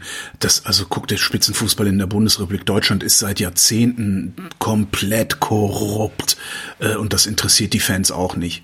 Nee, ich habe es nicht so gemeint, sondern einfach, dass du, dass es quasi jetzt nicht mehr so attraktiv ist, wenn du jetzt hier hier so Fußball-Europameisterschaft ohne diese ganze Stimmung hast, ja, Ja. Äh, die, den Stadien, den äh, Public Viewing und so weiter. Wenn du eine Fußball-Weltmeisterschaft dann demnächst hast, die halt bei uns äh, statt, wenn Winter bei uns ist, stattfindet. Wenn du dann irgendwie diese Superliga hast, äh, wo dann die Spiele vielleicht nicht mehr so attraktiv sind oder die Deutschland nicht mehr mitspielt und Österreich sowieso nicht, aber ich bin ja ja. lieber sowas mit. Aber äh, das halt einfach dann, ja, da passiert halt nichts im Fußball, was die Massen treibt und dann kann vielleicht, wenn du es lang genug entwöhnst, dann findest du was anderes, was dir, was dir gefällt. Das wäre ja vielleicht auch nicht schlecht, dann könnte man, müsste man sich nicht alle naslang vor irgendwelchen kuttentragenden, pöbelnden Leuten in der S-Bahn fürchten. Wir werden oder, oder vor anderen kuttentragenden Leuten in der S-Bahn fürchten. Also ist dann halt Eishockey oder was der Geier, was sie dann machen. Ähm, wie komme ich denn? Ach, das ist ja sicher Sport. Wir bleiben beim Sport. Stellt sich raus, also du kennst du diesen, diesen, also ich, es gibt im Alltag so ein, ein, ein Bild, Straßenbauarbeiten, ne? die, die mhm. Männer in Orange, die da rumlaufen, und die sind oft sehr, sehr übergewichtig. Ja. Und da frage ich mich jedes Mal, wie kann das eigentlich sein? Ich meine, die machen, ne, die treiben eigentlich den ganzen Tag Sport beruflich, sind aber trotzdem übergewichtig. Das ist sowas, was mich total wundert. Ich habe dafür jetzt keine Erklärung, aber ich fand das eine schöne Einleitung für das Thema jetzt. Ähm, es gibt in unter anderem äh, in, in äh, Kopenhagen ist Dänemark, ne? Ja. Genau. Sehr peinlich. Also unter anderem in Dänemark gibt es auch so eine große, langfristige, langdauernde Bevölkerungsstudie. Die ähm, haben über 100.000 Männer und Frauen zwischen 20 und 100 Jahren in äh, ihrer Stichprobe. Sowas haben wir auch, eine so nationale Kohorte und solche Sachen, äh, ein sozioökonomisches Panel, was man da so alles hat. Ähm, die die Dänen äh, in der Copenhagen General Population Study ähm, erheben halt Gesundheitsdaten und erheben halt auch, ähm, wie geht's dir und äh, wie stirbst du und wann stirbst du und sowas. Und jetzt haben sie mal geguckt, was denn eigentlich ähm, schwere körperliche Arbeit im Vergleich zu Sport bedeutet, weil es gibt ja so diese Vorstellung, ich mache schwere körperliche Arbeit, da ist mein Bauarbeiter wieder, also treibe ich eigentlich im Beruf schon Sport. Stellt sich raus, nein tust du nicht. Ähm, sie haben halt äh, Todesfälle äh, aus allen möglichen Ursachen äh, ausgewertet, äh, geguckt, wie ähm, Herz-Kreislauf-Erkrankungen entstanden sind, und zwar äh, unterschieden nach niedriger, mittlerer, hoher oder sehr hoher physischer Aktivität in Beruf oder in der Freizeit. Ich mach's kurz. Stellt sich raus, also sie haben Störfaktoren auch rausgerechnet, ne? also so äh, Lebensstil, Gesundheitszustand zu Beginn der Studie und sowas.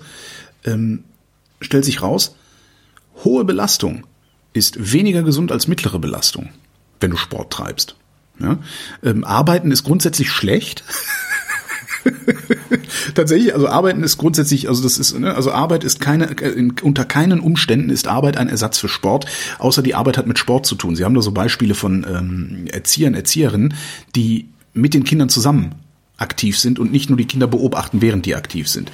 Das scheint tatsächlich zu helfen, aber so grundsätzlich körperliche Arbeit ist nicht gesünder, ist kein Sport. Also das heißt, du kannst nicht, wenn du abends nach Hause kommst, sagen, ich habe ja den ganzen Tag schon Sport gemacht, das war gesund genug, jetzt äh, tue ich gar nichts mehr. Ja klar, wenn du jetzt den ganzen Tag irgendwelche schweren Dinger schleppst, dann machst du dich eher kaputt, als wenn genau. ich jeden Tag mal locker joggen gehe. Ja, ist die Frage, ob äh, locker joggen nicht vielleicht sogar schon eine sehr hohe Belastung ist. Das habe ja, ich leider nicht rausfinden ein Beispiel. Also wenn du jetzt quasi ja, deinen Körper ja sinnvoll bewegst, als dass du einfach nur was machst, was gemacht werden muss, was Arbeit ist und anstrengend. Ja, aber eigentlich würde man ja davon ausgehen, okay, dein, dein, dein Herz schlägt schneller, dein Blutdruck erhöht sich, das ist insgesamt gesund, aber dadurch, dass du kontinuierlich diese Belastung hast, wird das Ganze wieder krank. Ähm, was sie halt schreiben, ist äh, ein zügiger 30-Minuten-Spaziergang ist eigentlich das Beste, was du machen kannst. Also das ist das Gesündeste von all dem. Fand ich irgendwie ganz interessant. Also ich weiß leider tatsächlich nicht, wie das bei dir ist, also joggen, weil du, du, du machst ja auch irre Distanzen und Zeiten teilweise. Ja. Ob das schon eine sehr hohe Belastung ist, habe ich nicht rausfinden können. Eventuell steht drin, ich verlinke mal das Paper, kannst du ja mal reingucken. Ja, gucke ich mir gerne an. Kommen wir was zum anderen. Irre Distanzen, das kann ich jetzt gerade noch so als, als, als Überleitung nehmen. Äh, wir reden über interstellare Himmelskörper. Interstellare Himmelskörper, also Himmelskörper zwischen den Sternen. Oumuamua! Ah, ja, ich habe schon gedacht, du checkst es nicht. Aber in jeder Folge kommt oh, dir diese oh, oh, oh, an und dann biete ich es dir an und dann du nimmst es nicht. nee, äh, tatsächlich rede ich, möchte ich nicht über Oumuamua reden, weil der ja in letzter Zeit schon, äh, da habe ich mich wieder so über die Medien aufregen müssen. Was war denn das Wochen. schon? Ich, ich verliere auch langsam den Überblick. Das ist ja so ein bisschen wie, wie, also ja. Also Oumuamua war deswegen in allen Medien, weil ähm, Avi Loeb, dieser Ja, aber das Astrolog, war ja letztes Mal schon und das war dann ja letzt, also letzte Sendung hatten wir das ja schon so und da war das ja auch schon deswegen in den Medien. Das kann doch nicht schon wieder deswegen in den ja, Medien. Ja, ja, nein, äh, das ist halt, äh, der hat halt ein Buch rausgebracht und ist halt jetzt okay. auch auf Deutsch erschienen und ähm, dann haben, ich habe da wirklich, glaube ich, drei Interviews gegeben darüber und ich glaube jedes Mal ähm, mein Interview gegenüber enttäuscht, weil ich erzählt habe, dass der Abi Loeb zwar ein äh, seriöser Astronom ist und äh, seriöse astronomische Arbeit meistens macht und das, was in seinem Buch steht, auch nicht alles komplett Unsinn ist, aber er sich halt mit seiner These, dass das dieser Asteroid ein interstellares Weltraumsegel ist, ja, ähm, halt extrem verrannt hat, ja, und im Wesentlichen allein gegen den Rest der Wissenschaft steht. Und es gibt, das war das, das Schöne und Tragische, also schön im Sinne von demonstriert, wie Medien funktionieren und tragisch, weil es halt demonstriert, wie Medien, Medien funktionieren. dass äh, fast zeitgleich, äh, als dieses äh, Buch vom Avi Loeb äh, außerirdisch herausgekommen ist, haben äh, Astronomen und Astronomen äh, eine extrem schöne Arbeit, Facharbeit veröffentlicht, die zeigt, was äh, Oumuamua eben jetzt wirklich ist. Ja, Ich habe mir das letztes Mal mit diesem äh, interstellaren Eisberg oder äh, ich, ich, glaube ja, ich bin nicht mehr ganz sicher. Ich weiß, ich Moment mal, äh, was Oumuamua wirklich ist, aber das könnt ihr doch auch nicht nachweisen, oder? Ja, also ich äh, in dem Fall mache jetzt ich mal kurz Werbung. Äh, ich ich verlinke das, nachdem du schon deinen Podcast, deinen anderen Podcast äh, beworben hast. Äh, ich habe über dieses genau über dieses Thema äh, sehr sehr ausführlich in der letzten Folge des äh, neu existierenden Science Busters Podcast gesprochen, ähm, den es seit vier Folgen gibt und in Folge zwei habe ich äh, mit Martin Puntigam genau über das gesprochen, Oumuamua und Avi Loeb und äh, die ganze These mit Raumschiff und eben diese Arbeit, wo es, wo die rausgefunden haben, weil der hat sich ein bisschen seltsam verhalten, dieser Asteroid, ja. Mhm. Und das, man hat gewusst, also der der hat sich vor allem ein bisschen anders bewegt. Also man hat eine nicht gravitative Kraft gesehen. Ja, also der hat, das ist nicht außergewöhnlich, das machen Asteroiden, aber äh, das kann zum Beispiel sein, wenn da jetzt gefrorenes Zeug drauf ist und das taut auf in der Nähe der Sonne, dann kriegst du so quasi so, so ein verdampftes Schub, ne? und das hat Schub, Rückschub. Ja. Also das Problem ist, man hat das nicht gesehen. Und ähm, das kann natürlich sein, dass das dann eben eine Art von gefrorenem Zeug ist, das ungewöhnlich ist. Aber wenn das jetzt wie Wassereis wäre oder sonst was, dann hätte man es gesehen. Und die haben gesagt, ja, es könnte Stickstoffeis sein. Ja, das, das hätte diesen Effekt und wir hätten es mit der Art, wie wir beobachtet haben, nicht gesehen. Und ähm, jetzt hat man sich überlegt, okay, wo kann ein Stickstoffeis herkommen? Wir kennen Himmelskörper, die komplett mit Stickstoffeis bedeckt sind, nämlich Pluto extrem dicke Schicht aus gefrorenem Stickstoff. Darum die, ich hatte irgendwo nämlich eine Überschrift oder sowas gesehen, äh, könnte ein Fragment eines Planeten wie Pluto sein und ich habe gedacht, genau. das bezieht sich auf, äh, da draußen zieht ein kleiner Himmelskörper seine Bahn. Ach nee, so, okay. Aber wenn, wenn wir wissen, es gibt sowas wie Pluto bei uns, ja, und es ist nicht unwahrscheinlich, dass sowas wie Pluto auch anderswo gibt, halt weit entfernte Himmelskörper, große Himmelskörper Klar, mit einer ja. dicken Stickstoff-Eisdecke. Und äh, wir wissen, da, Dinge können kollidieren. Pluto ist weit weg, also solche Plutos, sage ich jetzt mal, Exoplutos Plutin. sind weit weg von ihrem Stern. Da ist die, die äh, Fluchtgeschwindigkeit auch recht gering, weil die eine kleine Masse haben. Das heißt, da ist es einfach vergleichsweise, dass eben, wenn da ein Drum auf so einem Exopluto einschlägt, dass ein großes Stück Stickstoffeis quasi auf eine interstellare Bahn geschleudert wird. Die haben das auch simuliert am Computer gezeigt. Das kommt jetzt nicht extrem häufig vor, aber es kommt vor. Und die haben auch gezeigt, äh, wie du halt dann auch diese Form bekommst, weil durch die Witterung im Weltall, durch die kosmische Strahlung und alles, das halt dann entsprechend verwittert, dann kannst du eben solche komischen Formen kriegen. Also die haben eigentlich sehr, sehr schlüssig gezeigt, dass das, was wir beobachtet haben bei Oumuamua, auf äh, ein so einen Stickstoffeisbrocken von dem Exopluto hinweist. Und das Schöne an dieser äh, These ist, dass du nicht voraussetzen musst, was wir nicht kennen. Ja, äh, Avi Loeb muss voraussetzen, es gibt außerirdisches Leben, es gibt intelligentes außerirdisches Leben, es gibt äh, dieses intelligente Leben, das äh, in der Lage ist, äh, interstellare Raumsonden zu bauen, das willens ist, interstellare Raumsonden zu bauen, das interstellare Raumsonden baut, äh, die in unsere Richtung schickt, wir zufällig diese Raumsonde äh, bei uns vorbeikommt und wir dann auch in der Lage sind, gerade die auch zu entdecken. Ja, also der setzt enorm viel voraus. Und äh, in dem Fall. Hast du, gerade, hast du auch gerade Ockham aus seinem Grab schreien hören? Ein bisschen, ja. Aber ähm, tatsächlich, also bei dem anderen, wir wissen, es gibt Pluto. Wir kennen auch noch andere Himmelskörper mit Stickstoffeis, die bedeckt sind. Ja, Triton zum Beispiel, ähm, Mond im äußeren Sonnensystem. Mhm. Wir wissen, es gibt Kollisionen. Wir wissen, Zeug wird aus von, von der Oberfläche von großen Himmelskörpern ins Weltall geschleudert.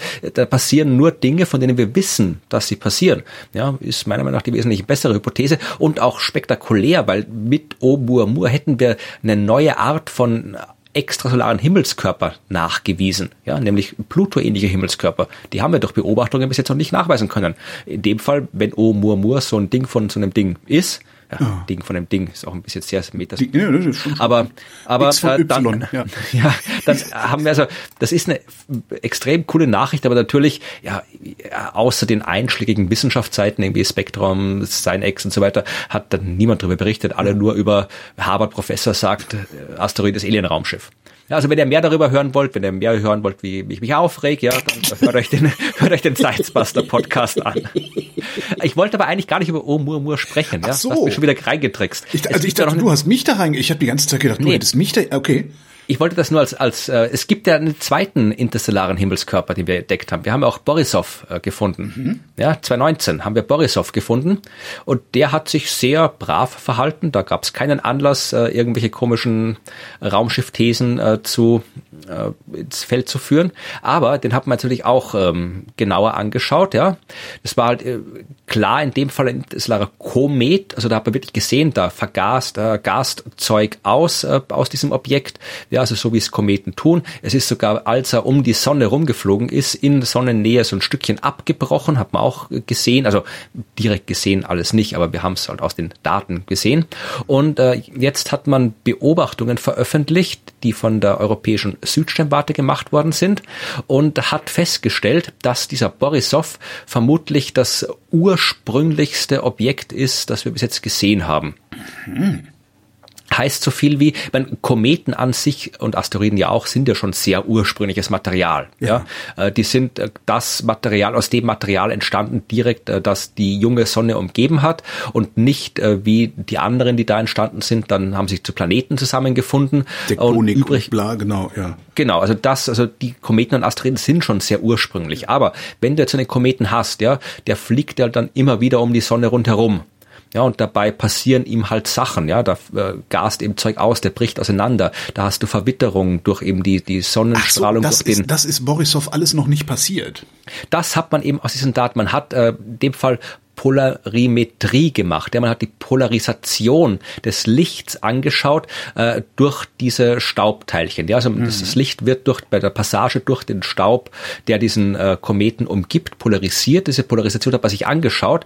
Ja, und äh, tatsächlich äh, ist das Licht eben da sehr stark polarisiert und das äh, ist dann der Fall, wenn eben diese Staubteilchen eben nicht stark verwittert sind. Das heißt, ähm, so wie es ausschaut, ist der, der, und das haben andere Beobachtungen auch gezeigt, der ist vermutlich in den äußeren Regionen seines Heimatsternsystems gebildet worden. Wo weiß man nicht, aber halt weit außen. Das hat man anhand der Gase erkannt, die da entstanden, die da beinhaltet sind. Und dann wahrscheinlich dort seinem Stern nicht sehr nahe gekommen. Das heißt, er dürfte direkt von weit außen ähm, ins interstellaren Raum gegangen sein und dann nie einem anderen Stern nahe gekommen sein, bis er uns nahe gekommen ist. Also wir haben noch nie ein so ursprüngliches Objekt gesehen wie Borisov. Das will man ja eigentlich einfangen, ne? Ja, wäre cool, ja, aber ja, ist, ist schon weg. Aber wir haben ja trotzdem ein bisschen was haben wir Hätte untersucht. man ja eigentlich einfangen wollen. ja.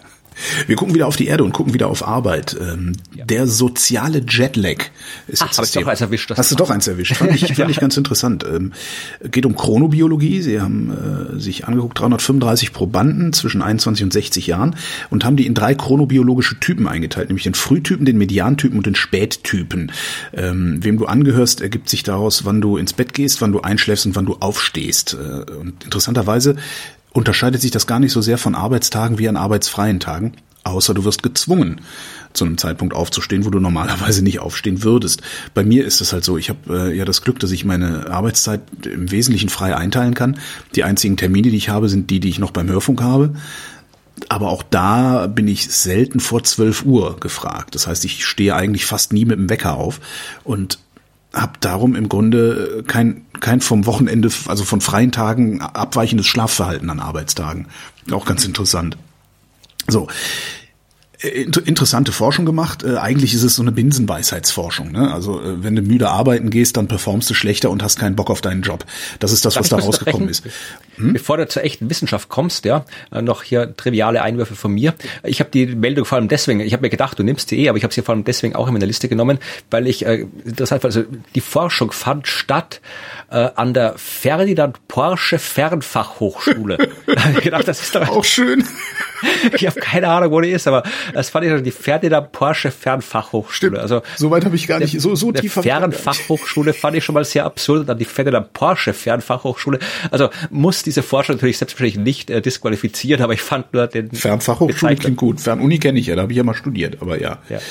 Ähm, bitte weiter ja, mit der Wissenschaft. Genau, das ist auch noch so viel Wissenschaft ist es gar nicht. Also die Binsenweisheit sagt und die haben sie im Grunde bestätigt, wenn du wenn du ähm, außerhalb deines deines chronobiologischen Typen ähm, zur Arbeit gehst, dann arbeitest du weniger gern, dann macht dir der Job weniger Spaß, also weniger Jobzufriedenheit. Was ich aber sehr interessant fand, ist auch so eine Zahl, die mir gar nicht so klar war. Zwei Drittel der Bevölkerung in Mitteleuropa sind Mediantypen. Das gesellschaftliche Leben ist aber an der Minderheit der Frühtypen ausgerichtet. Ja, ich war heute Morgen einkaufen um 7 Uhr früh direkt bei Öffnung des Supermarkts, alles leer, wunderbar, ja. perfekt. Aber das ist doch eigentlich, ist das doch Wahnsinn. Warum organisieren wir unsere Gesellschaft entgegen unserer Biologie. Weil vermutlich den meisten gar nicht klar ist, dass es diese Unterschiede gibt und vermutlich auch so aus ein bisschen so ideologischen Grund. Ja, also es ist ja, können ja nicht alle faul sein und erst um neun aufstehen. Was bekommen wir dann hin, wenn die Schulen Ach, meinst, um neun du meinst anfangen? Damit alle so müde sind, dass sie keine Revolution machen oder so? Nee, das nicht, aber ich glaube einfach so, das ist halt immer noch so. Also dass der Frühaufsteher äh, ist halt immer noch äh, anderes, ja. eine andere soziale Qualität als der Langschläfer, ja. ja. Mir fällt gerade ein, könnte eigentlich auch einfach daran liegen, dass wir uns ja aus agrarischen Gesellschaften heraus entwickelt haben und einfach noch äh, einfach vergessen haben, dass wir oder noch nicht mitbekommen haben, dass wir nicht mehr in agrarischen Gesellschaften leben, dass wir also nicht das komplette Tageslicht nutzen müssen zwingend. Vielleicht kommt es einfach daher, dass wir da den Anschluss noch nicht gekriegt haben. Jedenfalls dadurch, dass wir das machen, und das fand ich eigentlich die interessante ähm, Sache an dieser Forschung. Also erstens, dass zwei Drittel der Leute ähm, im sozialen Jetlag existieren in die eine oder andere Richtung. Ähm, der wirtschaftliche Schaden, den dieser soziale Jetlag verursacht, den haben sie mal ausgerechnet. Und zwar im, für das Jahr 2016 in fünf OECD-Ländern haben sie sich da angeguckt. In den USA, in Großbritannien, Japan, Deutschland und Kanada. Insgesamt hat dieser soziale Jetlag in diesen paar Ländern 680 Milliarden Euro im Jahr gekostet. Ja, bisschen was. Ja, also bis, bis zu 680 Milliarden Euro. Zwei Prozent des durchschnittlichen Bruttoinlandsprodukts der Länder ist das. Und das einfach nur, weil die Schule um acht anfängt und nicht um zehn. Ja, aber die Kinder müssen ja in die Schule, damit die Menschen, die Eltern arbeiten können. Das sehen wir jetzt gerade. Es geht ja nicht, dass die irgendwie, was sollen die denn machen? Die und dabei müde sind, damit sie abends keine Revolution machen. Genau. Ja, also macht ein Mittagsschläfchen und dann Revolution. Genau. Oder wenigstens irgendwas kaputt. Revolutionäre Nickerchen. Machen wir. Ja. Ich habe noch zwei kurze Themen. Ah, okay. Warte mal, ich habe hier. Ich hab äh, die ISS, äh, der ISS droht das Ende. Ja. Ja, die Raumstation, weil die ist eh schon, ist ja mittlerweile schon, äh, die hätte eigentlich nur bis 2020 ist, ist sie geplant gewesen. Äh, sie gibt's vor allem deswegen noch, weil Russland gesagt hat, sie machen noch weiter. Mhm. Und äh, jetzt sagt sie, sie werden sich jetzt bis 22, 24, also in zwei Jahren, gucken sie nochmal und äh, dann ähm, schauen sie, äh, ob sie vielleicht schon 2025 äh, jetzt aussteigen. Also sie wollten es noch ein bisschen länger betreiben, aber ja. Ich weiß, die wird ja auch langsam löchrig, ne? genau, das, das haben die auch gesagt, ja. Also ähm, weil es halt immer mehr Störungen gibt, äh, überlegen sie sich, ob sie das, äh, ob sie weitermachen. Weil ursprünglich wollten sie bis 2028, aber jetzt gucken sie mal, ob es geht und Russland will auch eine neue Raumstation bauen. Also mal gucken. Hast du mitgekriegt, dass sie eine Keramikscheibe gefunden haben in der Levante bei, also in der Südlevante bei irgendwelchen Ausgrabungen, ähm, die die Geschichte des Alphabetes äh, neu schreibt? Ich habe die Meldung mitbekommen, ich habe sie mir aber nicht angeguckt. Ich habe gedacht, das, das weiß ich nicht, ob ich das verstehe. Äh, ist, äh, so schwer ist es eigentlich gar nicht. Was, was ich an dieser, an dieser Geschichte so interessant fand, hast du eigentlich eine Ahnung, wie sich unsere Schrift entwickelt hat? Ja, so ein bisschen. Also ich gibt über das Phönizische, glaube ich, kam. Das, Na, das es kommt aus den Hieroglyphen oder? sogar. Das war genau Hieroglyphen, Phönizisch und dann genau. äh, Latein. Genau. Und zwar äh, waren die die die Kanaaniter, die äh, für die Ägypter gearbeitet haben, haben die Hieroglyphen gesehen und haben aus den Anfangsbuchstaben der Hieroglyphen eigene Laute gebaut und daraus dann ein Alphabet sozusagen gemacht. Das haben dann die Phönizier übernommen und haben das dann, äh, ja, und daraus sind dann äh, unsere, unsere Schrift beziehungsweise die äh, hebräische, griechische, lateinische Alphabet geworden. Wusste ich gar nicht, dass das, das aus, den, aus den Anfangsbuchstaben der Hieroglyphen das A sozusagen äh, gekommen ist, von irgendeinem einer Hieroglyphe, die A bedeutet. Nee, ich hab, das war irgendwie, das, das beim A sieht man das schon, ich erinnere mich noch, äh, ich habe mal ein Buch, das habe ich immer noch irgendwie 4000 Jahre Geschichte der Schrift oder sowas. Hm. Das habe ich auch schon lange, dass ich das gelesen habe, aber ich glaube am Titelblatt oder auf jeden Fall eine prominente Abbildung drinnen ist eben genau für, den, für den Buchstaben A, der sich irgendwie aus einem Stierkopf entwickelt. Also die Hieroglyphe war so eine gut erkennbare Kuh mit Hörnern Ja. und dann war sie ein bisschen abstrakter bei den Phöniziern und dann war das A. Wenn du das A umgedreht vorstellst, dann kannst du dir immer noch sehr guten Stierkopf denken. Ja. So ein großes A am Kopf gestellt. Ja, stimmt. Ja. Kannst du auch so Rock, Rock'n'Roll-Hand mitmachen. Genau, Ähm, ist ja. ja. auch der Stier. Äh, jedenfalls, äh, was du sagtest mit den Phöniziern. Sie sind bisher gehen sie davon aus, dass die Phönizier das Ganze dann irgendwann im 11. Jahrhundert noch mal ein bisschen abstrahiert haben. Und diese Tonscherbe, die sie gefunden haben, deutet darauf hin, dass diese Abstraktion einige Jahrhunderte früher passiert ist. So, das heißt, da muss, da müssen sie jetzt mal ein bisschen diskutieren und irgendwann wird es dann sicherlich die eine oder andere Arbeit geben, aus der rausfällt, was da äh, jetzt dann der neue Kenntnisstand ist, weil das, was wir gerade haben, 11. Jahrhundert Phönizier, ist der alte Kenntnisstand. Ich habe noch eine letzte Meldung, sehr Ja. kurz. Und zwar, ähm, eine schlechte Nachricht zum Schluss. Äh, laut Vereinigten Nationen ist 2020 offiziell das zweitwärmste Jahr der Geschichte, aber es ist quasi ein ex equo, also 2019 und 2020 sind mehr oder weniger äh, gleich auf mit dem heißesten Jahr seit Aufzeichnungen. Ja, also es gehört auf jeden Fall zu den 2020, auch zu den drei wärmsten Jahren, die es bis jetzt gab. Ja, also und es steigt alles weiter. Die Klimakrisenleugner werden jetzt sagen, ah, seht ihr, wir sind auf einem Plateau angelangt. Jetzt Ja, ist ja, alles gut. genau. Ja, nee, was nicht auf dem Plateau angelangt ist, ist die CO2-Konzentration. Also da geht's immer weiter nach oben, wenn du dir die Kurve anschaust. Da ist alles andere als ein Plateau. Also das, das geht nach oben und geht nach oben und geht nach oben. Ja, Also, tatsächlich. Gibt's ja noch jeden, jeden Monat neue Meldungen. Ah ja, jetzt war wieder ein Monat äh, mit der höchsten Konzentration. Ja, geht nicht mehr runter. Ich habe ja, ich habe ja immer gedacht, dass ihr Österreicher die morbidesten äh, hier in Europa seid. Stellt sich raus, seid ihr gar nicht. Die Schweizer sind noch viel schlimmer dran. ach, was machen die denn schon wieder? Die Schweizer, die machen Citizen Science und im Rahmen dieser Citizen Science zur Untersuchung der Bodenqualität ähm, vergraben die Schweizer und Schweizerinnen Unterhosen.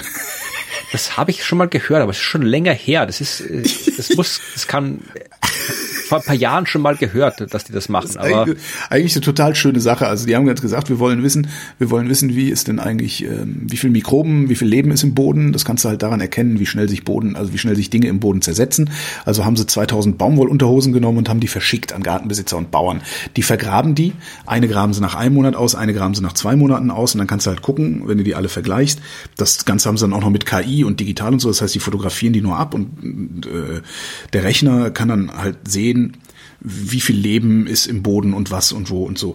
Äh, Was fand ich wieder mal die Vorstellung, dass sie da Unterhosen verbuddeln, total lustig. Weil man hätte ja auch einfache standardisierte Baumwolllappen nehmen können.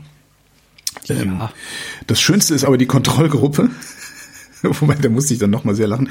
Als Kontrollgruppe wird direkt daneben, werden sechs Teebeutel vergraben. Und zwar der Marke Lipton. Ja, wo ich als Teetrinker auch sage, das ist auch das Einzige, was man mit Lipton Teebeuteln machen sollte. Und der Witz an der Sache ist, ähm, das ist tatsächlich eine wissenschaftliche Standardreferenz dieser Teebeutel, ähm, der Teabag. Also die Unterhose, das fände ich Die. Unterhose, Schlüpper. Standardunterhose. Schweizer Schlüpper. genau, die Schweizer Standardunterhose. Ja, jedenfalls ähm, ist es, es gibt halt wirklich diesen Referenzwert, der Teabag-Index, ähm, da wird die Abbaurate von Teekräutern als äh, Anzeiger für die Aktivität im Bodenleben benutzt. Also fand ich sich nicht vorstellen, dass die Unterhosen vergraben. Ich war dann halt ein bisschen enttäuscht, als es hieß, dass sie die geschickt kriegen. Ich dachte, ich vergrabe mir eigene Unterhosen. Und dann kann man das dann hinterher immer noch den, den ich glaube, das waren die Schweden mit diesem äh, gammeligen Fisch, den sie ausgraben, ne? Nee, Island ist das, Island oder Schweden. Ich, ich weiß nicht, aber den könnte man das dann ja hinterher auch noch als irgendwas verkaufen, irgendeine Delikatesse oder so. Was, die Unterhose oder den Tee? Ich weiß, vielleicht kann man da irgendwie was draus aufbrühen, was, was Gemeinsames. Äh, ja, damit bin auch ich fertig. Äh, Ja. haben, wir, haben wir noch Werbung? Nee, ne? Ist immer noch Nee, also ich habe den Podcast der Science Busters ja schon beworben. Also da bin ich. Ach, ich habe doch noch eine Nachricht hier, sehe ich gerade. Entschuldigung. Ja, bitte. Ähm, äh, das ist auch äh, ganz interessant eigentlich. Und zwar haben sie, wer hat denn hier überhaupt? Äh, wieder nicht aufgeschrieben. Die Wissenschaft hat festgestellt, dass positiv konnotiertes Geschrei im Gehirn wenn du es hörst, eine stärkere, stärkere Reaktion hervorruft als negativ konnotiertes Geschrei. Sie haben also haben Leute in so eine ne, schalldichte Kammer getan und gesagt, schreit mal so laut ihr könnt und versucht dabei ähm, äh, Schmerz, Wut und Angst, Vergnügen, Traurigkeit und Freude auszudrücken. Zweiten Teil des Experiments haben sie einer anderen Probandengruppe diese Sachen vorgespielt und haben gesagt, was drückt das aus? Die haben gesagt, ja, das ist, das ist Angst, das ist Schmerz, das ist, die haben das sehr gut getroffen. Sie haben es sogar geschafft, eine KI zu trainieren, die das sehr gut vorhersagen kann, was das für ein Schrei war. Und dann sind sie hingegangen, haben sich noch eine Gruppe genommen, haben denen das vorgespielt und haben Hirnströme gemessen und dabei festgestellt, wenn Vergnügen geäußert wird, reagiert das Gehirn schneller und stärker, als wenn Schmerz, Wut, Angst geäußert wird. Und das ist ziemlich seltsam. Wir brauchen also mehr Forschung. Das ist ziemlich seltsam, weil eigentlich ja Angstschreie evolutionär viel sinnvoller sind. Das heißt, die solltest du eigentlich viel schneller verarbeiten können und viel stärker verarbeiten, weil der Fluchtreflex davon abhängt. Und sie spekulieren jetzt, dass ähm, die, wie schreiben sie? Die zunehmende Komplexität sozialer Strukturen des Menschen dazu geführt haben könnte, dass Freudenschreie stärker verarbeitet werden, weil Angst zu haben weniger wichtig geworden ist, als es wichtig geworden ist, Freude zu empfinden, wenn du in sozialen Kontexten unterwegs bist. Okay. Geil, oder? Und mehr Forschung brauchen wir, weil sie haben es in Westeuropa angeguckt und haben gesagt, wäre halt schön, das mal in anderen Kulturen anzugucken, ähm, ob das da auch funktioniert oder ob da äh, das alte evolutionäre Programm noch irgendwie läuft. Ja, interessant. Ja. Und mir ist mittlerweile doch noch was eingefallen, was ich bewerben genau, kann. Wir verlängern jetzt die Sendung ad nauseam. Ah, hier Nein, ich noch was mit. nee, tatsächlich, tatsächlich. Also Science Business Podcast, wie gesagt. Aber tatsächlich, äh, ich habe mal in meinen Kalender geguckt. Ich habe einen Auftritt, ja. Und zwar äh, am 7. Mai. Ja. Und äh, wo, da. Wo, wo, wo, wo? Ohne Publikum, ja. Ach, also es ist ähm, Österreich will im Mai ja auch wieder öffnen oder ja, sowas. Ja, Gucken wir mal. Also ich habe ich hab sehr viele Termine stehen. Ich habe hier 17. Mai einen Vortrag in München. Mal gucken, wie, da, wie das da ist, ob man einreisen darf und ausreisen darf und so. Aber Ach, Scheiße, ähm, oh Gott, ja stimmt. Und ähm, aber auf jeden Fall und hier. Ich fange gerade wieder an Blutdruck zu kriegen, weil alles, was wir bräuchten, ist eine EU-einheitliche Pandemiebekämpfung. Dann hätten wir erstens weniger Tote und zweitens würden wir überhaupt nicht sagen, darf man einreisen, darf man ausreisen. Ja. ja. Ich habe auch hier, 21. Äh, Mai soll ich einen Vortrag, nee, am 22. soll ich einen Vortrag in der Aachen Nebra halten. Da habe ich mich sehr darauf gefreut. Also ja. dort, wo das hier die Sternenscheibe gefunden wurde und so. Aber alles, alles noch unklar. Aber was jetzt hier stattfindet am äh, 7. Mai ist äh, von Ö1, dem Radiosender. Mhm. Äh, da findet im Funkhaus, äh, die haben eine Bühne und auf der Bühne spielen wir unser Programm von Science Busters, äh, das Global Warming Party Programm mit Corona-Adaptionen. Und ähm, also es geht jetzt auch ein bisschen Corona-Thematik. Und das Ganze äh, wird, ich glaube, im Radio live übertragen, aber die filmen auch mit und streamen irgendwo hin, aber ich habe keine Ahnung. Ich verlinke mal die Seite von Ö1, vielleicht taucht da was auf. Also wir spielen und wir werden gefilmt und mit dem Filmsignal wird vermutlich irgendwas passieren. Ähm, und man kann es, glaube ich, auch im Radio hören. Also man kann da irgendwie teilhaben, aber ich kann jetzt noch nicht genau sagen, wie. Fällt mir auch noch was ein, was auch noch ähm, zwar eigentlich schon war, nämlich der Resonator-Podcast geht weiter. Ähm, was wir jetzt gar nicht in der Sendung hatten, waren die Melodien für Myonen. Ach so, stimmt, ähm, ja. Da habe ich was witziger, geschrieben, verlinke witziger. War, ja, genau, du hast da was geschrieben, das war schon sehr, sehr gut. Also das, das hat sehr geholfen. Und witzigerweise habe ich aber ähm, mit einer Teilchenphysikerin vom DESI zwei Tage bevor diese Myonenmeldung gekommen ist, einen Resonator-Podcast aufgenommen, habe mit der über Teilchenphysik, über das Vakuum und diesen ganzen Krempel geredet, auch über Myonen, also Elektronen, Myon, Tau und was es da so gibt. Ne?